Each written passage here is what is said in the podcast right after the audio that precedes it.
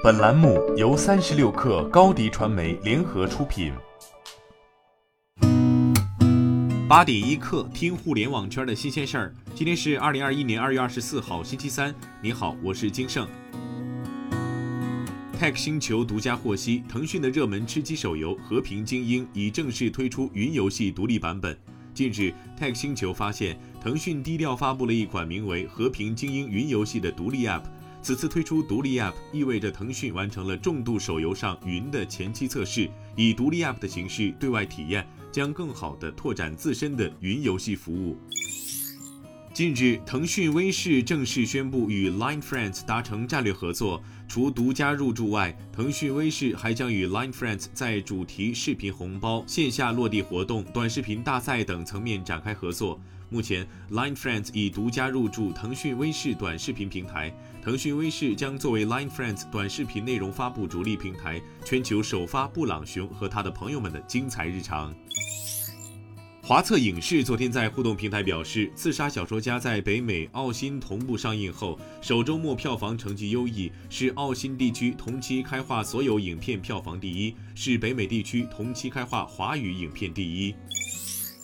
从长城汽车内部人士处获悉，百度智能汽车事业部总经理顾维浩已加入长城汽车旗下豪墨智行，将与长城汽车智能驾驶负责人张凯、长城汽车智能驾驶总监甄龙豹共同搭档，负责长城汽车智能驾驶研发的相关工作。豪墨智行计划于二零二二年实现盈利。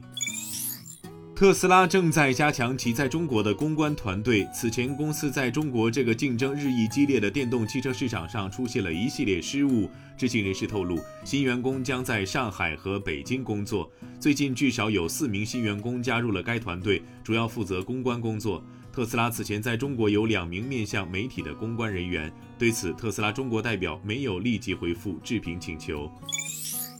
昨天，比特币跌破四万六千美元，一天内跌幅超百分之十八，较日高回落超一万美元。据比特币家园统计，近二十四小时内就有近五十三万人爆仓，爆仓金额达三百二十多亿人民币。不仅比特币闪崩，各大数字货币也集体闪崩，其中以太坊重挫，跌至一度一千五百美元下方，日内跌幅超百分之二十。而此前马斯克看好的狗狗币更是跌近百分之三十。